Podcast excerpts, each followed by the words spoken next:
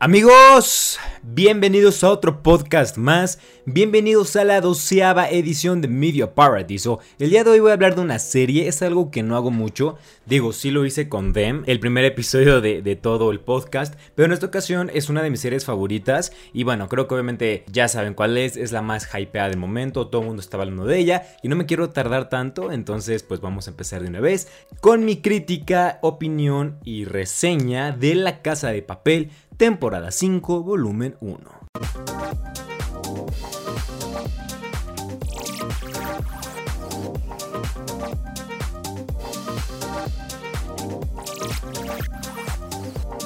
En esta misión sí voy a hablar con muchos spoilers, entonces solamente les voy a dar la historia sin spoilers, voy a darles mi opinión y ya de ahí me voy a lanzar súper súper directo a los spoilers. Entonces, la historia sin spoilers. Después de ser encontrado por Sierra, el profesor es atrapado ocasionando que un caos se lleve dentro de la casa de moneda. Y si a eso le sumamos varias malas decisiones del equipo y la introducción de soldados sin escrúpulos, surge una pregunta. ¿Está todo perdido? La duración son 5 episodios de 40 minutos a una hora, por lo que realmente es una serie corta, podría denominarse como una miniserie. Es una buena serie, sí, está un poquito jalada, me gustaría dar ejemplos, los voy a dar en el spoiler, pero sin duda alguna es la temporada con más acción de toda la serie, entonces si te gusta eso, y te gusta estar como cardíaco viendo la pantalla, sin duda alguna te la recomiendo mucho. Y bueno, ya, ya me quiero ir directo a los spoilers. Eso es todo, véala. Además, digo, tienes que verla porque para ver la segunda parte, que sale en diciembre, pues tenemos que ver la primera parte. Entonces creo que sí es un must. Puede sorprenderte y creo que se arregla bien, empieza un poquito floja y va mejorando, pero creo que sí es una buena alternativa. Así que bueno, si no has visto la serie te aconsejo que la veas y regreses para la zona de spoilers. Ahora vamos con los spoilers. Voy a hablar acerca de los personajes. Primero tenemos al profesor, que tal vez es la temporada donde se le ve más flojo, porque bueno, Sierra lo secuestra y realmente lo trae de, de su perro, ¿no? Entonces le da un balazo en el pie, es como que siempre está capturado. Entonces realmente la mitad de la serie, creo que hasta el episodio 4, pues el profesor abandona a todos, entonces pues se pierde y por eso se arma un desmadre dentro de la casa. Tenemos a Alicia Sierra, que neta, o sea, no se la vuelen, es Superman, la mujer está embarazada y aún así le puede poner en su madre al profesor, puede levantarlo con cadenas, puede pegarle a Marsella, puede dormir a Benjamín. O sea, realmente la señora puede hacer todo y es algo que ahí dices, ay, no mames, claro que no. Obviamente llega el tema del cliché, porque al final se une con ellos. Al principio quiere matarlos, pero luego se da cuenta que Tamayo dice como no a la fregada, toda la culpa échense la sierra. Entonces ahí Sierra se enoja y debido a que se da cuenta que pues ya bailó porque todo el mundo lo está persiguiendo y que no hay escapatoria al pues decide no unirse porque no se deja de manera clara, pero sí perdonar y liberar al profesor, ya que también, bueno, tiene su parto en, ese momento, entonces el profesor lo ayuda a recibir al bebé y a cuidarlo. Entonces, eh, muy invencible, es de ese tipo de personajes que no me gustan porque es como, ¿y por qué puede hacer tantas cosas? Pues porque el guion lo dice, ¿sabes? Entonces, eso para mí no es algo cool, pero bueno, ahí está probablemente el personaje más poderoso de toda España. También tenemos a Tamayo, en esta ocasión es muy cagado porque está realmente desesperado, ya está que se lo lleva la chingada, toma decisiones muy como locas y no es hasta el cuarto episodio que filtran las conversaciones que él tuvo con la policía que como que a él le baja de huevos porque sí estaba como muy loco, me gusta, es muy temperamental, hace muchos chistes como que ya no le importa nada y como que ese personaje temeroso que lo conocimos en la temporada pasada y antepasada, pues aquí me gusta mucho ese crecimiento de personaje. Creo que sin duda es uno de los mejores personajes que tiene esta serie y yo estoy esperando a ver qué va a pasar con sus decisiones. Tenemos a Gandía, el hijo de perra más grande de la serie después de Arturito, también jaladísimo, también este güey es un X-Men. Recordamos que en la temporada pasada lo dejan casi lisiado, entonces aquí hacen un trato para que salga la carpa y así consigan tiempo los Dalís. Entonces, pues este güey está todo madreado. Antes de salir, le pone una madriza a Bogotá y como si nada. Y luego sale, lo arreglan y entra con los soldados. Entonces dices, ¿qué? ¿Qué? O sea, ¿qué cabrón está a punto de morirse? Entonces también es algo que no me gusta, siento que es muy real. Pero pues ahí está, ¿no? Obviamente es un gran actor porque logra que lo odies. No tiene escrúpulos, le vale madre, se la pasa haciendo sentir mal a todos. Eh, es la persona con, digamos, peor moral que tiene toda la serie. También tenemos a Arturito, otro que también no mames, o sea, de la nada empieza a agarrar armas, lanzacuetes, dispara, y, o sea, de aquí a cuando si era todo timidón, ya saca sus poderes de Avengers, se pone a disparar a todo mundo. Por fin le disparan, por fin lo matan, pero también es una incoherencia enorme que lo rescatan, pero pues ahí está, ¿no? A mí no me gusta, nunca me ha gustado. Yo personalmente opino que este es un personaje que ya se tiene que morir desde la temporada 2. Y bueno, aquí sigue, aquí va a seguir porque obviamente no está muerto y ahora a ver qué desmadre va a pasar con este personaje. Tenemos a Rafael, la primera integración a la casa de papel, ya que recordemos que desde que muere Berlín, pues de alguna u otra manera se cuenta su vida a través de flashbacks, y en esta temporada no es la excepción.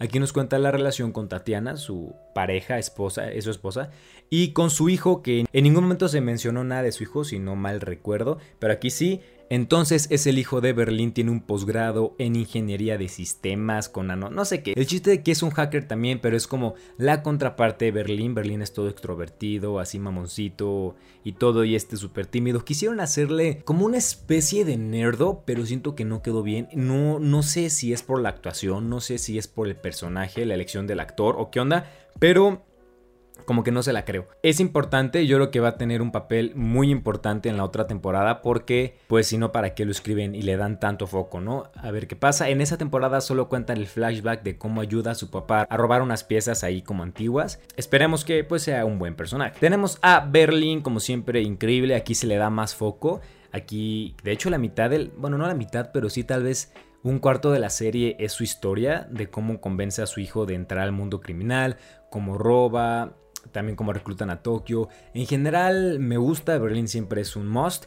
Y, y, bueno, nada que decir de este personaje, sin duda alguna, desde mi punto de vista, el mejor que tiene toda la serie. Junto con Berlín está Tatiana, su esposa, que aquí habla, porque en la serie pasada no hablaba, hablaba muy poquito, y aquí también vemos que es una ladrona y tiene un gran sentido de la moda. Me gusta el personaje, es misterioso y, curiosamente, al parecer, ahí va a tener sus que veres con Rafael, el hijo de Berlín, porque se coquetean mucho, ¿no? Creo que no cabe la duda, pero no sé si sea un plan de Berlín o simplemente si existe una atracción externa hacia Rafael, ¿no? Pero bueno, a ver qué pasa. Estoy emocionado y veremos qué sucede en la próxima temporada. Tenemos a Benjamín. Benjamín es el papá de Manila y amigo íntimo del profesor. Eh, bien, este señor ya había salido en la temporada pasada, es muy tranquilo, ayuda a escapar a Marsella del helicóptero y me gusta también, está padre. Tenemos a Sagasta. Sagasta es este militar, el líder de los militares que entra a la casa de moneda. Me gusta este personaje porque todos los militares están como locos. Es el típico cliché de los militares que ya están enfermos y que no les importa y se ríen durante los madrazos y todo. Y creo que este güey es como la calma del equipo. Me gusta,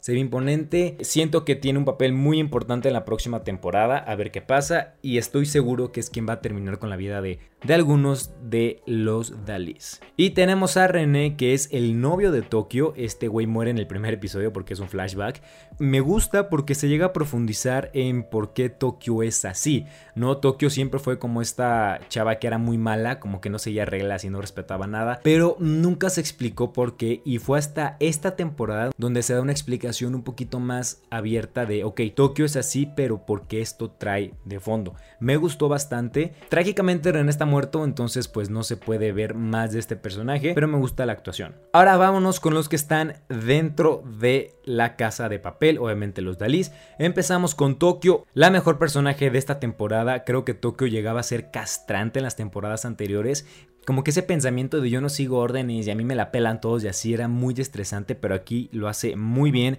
aquí entendemos sus motivaciones, entendemos por qué es así y creo que le encontramos una justificación a su forma de vida. Me gustó bastante, es un poquito más coherente, es, más madura y creo que sin duda alguna, eh, bueno, obviamente si aquí es porque ya sabes que la mataron, ¿no? Es una de las muertes más justificadas y más heroicas que yo he visto en mucho tiempo en alguna serie, entonces sin duda alguna creo que en las primeras temporadas Tokio fue un dolor de cabeza y aquí es un dolor al corazón. Ah, ¿qué onda? no, pero sí, sí está muy bien trabajada, me gustó bastante. Tenemos a Río, tibio, como siempre, Río tiene que morir ya, por favor, no hace otra cosa que andar chillando todo el tiempo. Es un personaje extremadamente estresante para mí. Eh, no entiendo, no entiendo de verdad que siga siendo vivo, pero bueno, sabemos que va a vivir para que de alguna u otra manera siga con la misión de Tokio. A ver qué pasa, ¿no? Pero bueno, a mí Río me caga y ya, vamos a cambiar rápidamente. Tenemos a Helsinki, eh, una tragedia. Helsinki casi no sale, casi no habla. Literalmente solo sale, se le cae una viga en la pata y obviamente queda todo lisiado. Una tragedia. Em, yo creo que va a morir. Yo creo que sí va a morir, pero esperemos que no. A ver qué pasa. Lo que aquí me gusta es que se llega a ver un poquito más su relación con Palermo y que Palermo no es este hijo de puta insensible. O sea que sí, de alguna u otra manera quiera Helsinki. Me gusta ese pensamiento de decir, ok, no soy tan malo. Creo que nadie aquí es tan malo, menos Gandía. Tenemos a Lisboa, eh, buen personaje, me gusta, sirve como contraparte cuando el profesor no está, ella es la que toma las decisiones. Tuvo una decisión muy inteligente que fue lo de poner el micrófono a las esposas y sirvió bien. Está muy cool Lisboa. Tenemos a Marsella, como siempre no habla. Yo estaba esperando que entrara, quisiera algo, pero no, es muy tranquilo. Esperemos que de pie a cosas muy interesantes en la próxima temporada, pero como veo la onda, pues honestamente no le veo mucha sangre en las venas a este personaje. Bogotá, toda madre, Bogotá le ponen su madre a Gandía delicioso, eh, todo el mundo queremos ver eso. Es el personaje tal vez más colérico de la serie, pero más pensante, y va a servir como la fuerza bruta, va a ser como el contrapeso de Helsinki ahorita que está pues indispuesto. Con Palermo pasa algo similar a Tokio, no se explica su historia, ya se explicó, pero aquí es un poco más maduro, ¿no? No es ese güey como loco de, ah, yo soy el líder. Aquí como que ya entiende más las órdenes, ya cata mejor y ya llega a ser un poquito más pensante. Me gustó. La actuación de este señor siempre es excelente y es un personaje muy interesante que sirve de alguna u otra parte como un tipo Berlín, no chafa, pero sí como menor y le da como mucho corazón a la serie. Estocolmo, una verdadera tragedia. Estocolmo le dispara a Arturito, gracias a Dios, luego se arrepiente, se droga toda la serie, no sabe qué hacer, se estresa, no sé, como que se imagina Arturito, no puede tomar decisiones. Eh, no sé, muy desaprovechado esta mujer. Como que ahí se llega a entender un poco el hecho de que ella no es ladrona y aunque está bien porque no lo es, creo que esto se tuvo que haber... Ay, cayó un trueno. Creo que esto se tuvo que haber explicado en los episodios pasados, ¿no? Aquí ya que se eche para atrás, en la última temporada siento que, que no va. Denver, Denver como siempre bien caótico pero pensante, eh, me gusta, quiere salvar a sus amigos con todo lo que puede y tiene un flashback muy bonito con su papá Moscú. Y el flashback es también sobre tal vez el personaje mejor explicado, ya por fin le dan un porqué, una explicación, como un trasfondo que es Manila. Manila está como siempre ahí, nomás como de fondo, y aquí ya se explica qué onda, qué pasó, todo lo que sufrió, qué hace ahí, que quiere mucho a Denver. Entonces me gusta que enriquezcan la historia de los personajes. Es un personaje muy bueno que también siento que va a morir lamentablemente. Esperemos que no. Pero bueno, a ver qué va a pasar. Ahora pasamos por lo bueno. La serie es cardíaca. Eh, si eres de esas personas que se ponen nerviosa viendo películas o series, bueno, en esta serie te vas a poner nervioso porque si hay escenas de acción muy cabronas. Y además aquí manejan la tensión de una manera excelente. Entonces siempre estás como ¿Qué va a pasar? ¿Qué va a pasar? ¿Qué va a pasar? ¿Qué va a pasar? Porque ya sabes, es el típico de al final del episodio, boom, ¿no? Casi casi le van a dar un balazo a alguien. Entonces cardíaca y bueno, eso está bien. Yo no creo que te vayas a aburrir viendo la serie, es algo muy positivo. Los personajes maduran después de mucho tiempo, ya lo dije, tanto Tokio como Palermo llegan a tener esa madurez de decir, ya no, o sea, ya no voy a andar matando gente, ya tengo que tomar las decisiones con la cabeza fría y eso siempre aporta porque ese tipo de personajes como tan caóticos siempre desmadran todo, ¿no? Aquí, por ejemplo, si hay una parte donde tal vez no siguen las órdenes y, se madrean a este Gandía, pero de alguna u otra manera dicen, bueno, ya, ya te lo madreaste, vamos a seguir con el plan. Entonces me gusta porque la mayoría de los errores de las temporadas pasadas era justamente que no seguían reglas, que se calentaban y hacían un desmadre. Y aquí cada vez son más maduros.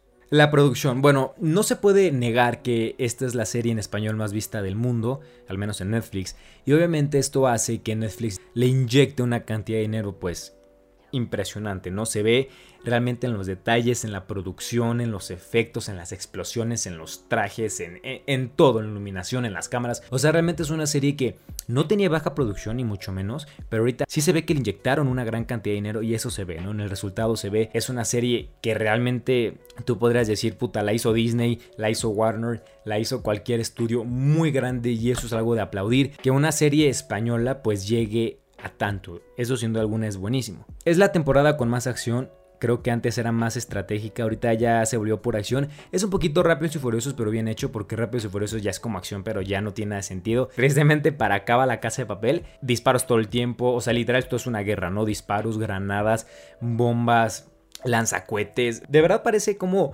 una expansión del Call of Duty, así. Pero si te gustan las películas de acción y te gustan las series de acción, pues esta serie te va a encantar independientemente, pues, de lo que opines de ella. Es un caos.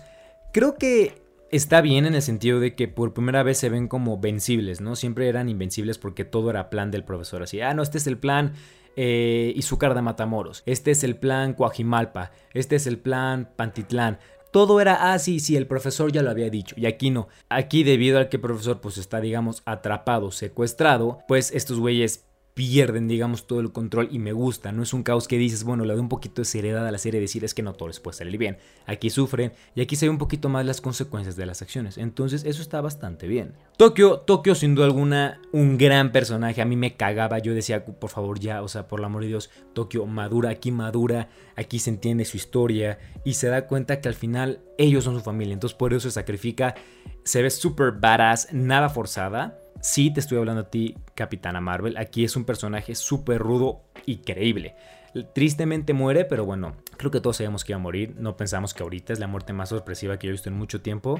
Bueno, estoy viendo Game of Thrones, entonces también no es como que la más sorpresiva, pero pues sí, la manejaron muy bien y me gustó mucho. Gran personaje en esta temporada. Vamos a lo malo, porque sí, esta serie es muy buena, pero también tiene sus cosas malas, y en especial esta temporada nada tiene sentido. O sea, de verdad, la serie es una cosa que dices, no mames, a ver, no mames. O sea, ¿cómo es posible que no se den cuenta que los rehenes les robaron las armas? ¿Cómo es posible que en teoría Gandía tiene que salir porque tiene un pedo en las cervicales y va a quedar pues mal y se agarra madrazos con este Bogotá sin ningún problema, luego sale, no sé si le dan la píldora del super soldado, pero regresa partiendo madres, ¿cómo es posible que Tokio agarre una granada en el aire y la lance? ¿Cómo es posible que tienen los militares de espalda y no les disparan? Y desde mi punto de vista lo que yo dije es que esto es una mamada, que es una cantidad de disparos, una cantidad de granadas, de lanzacuetes,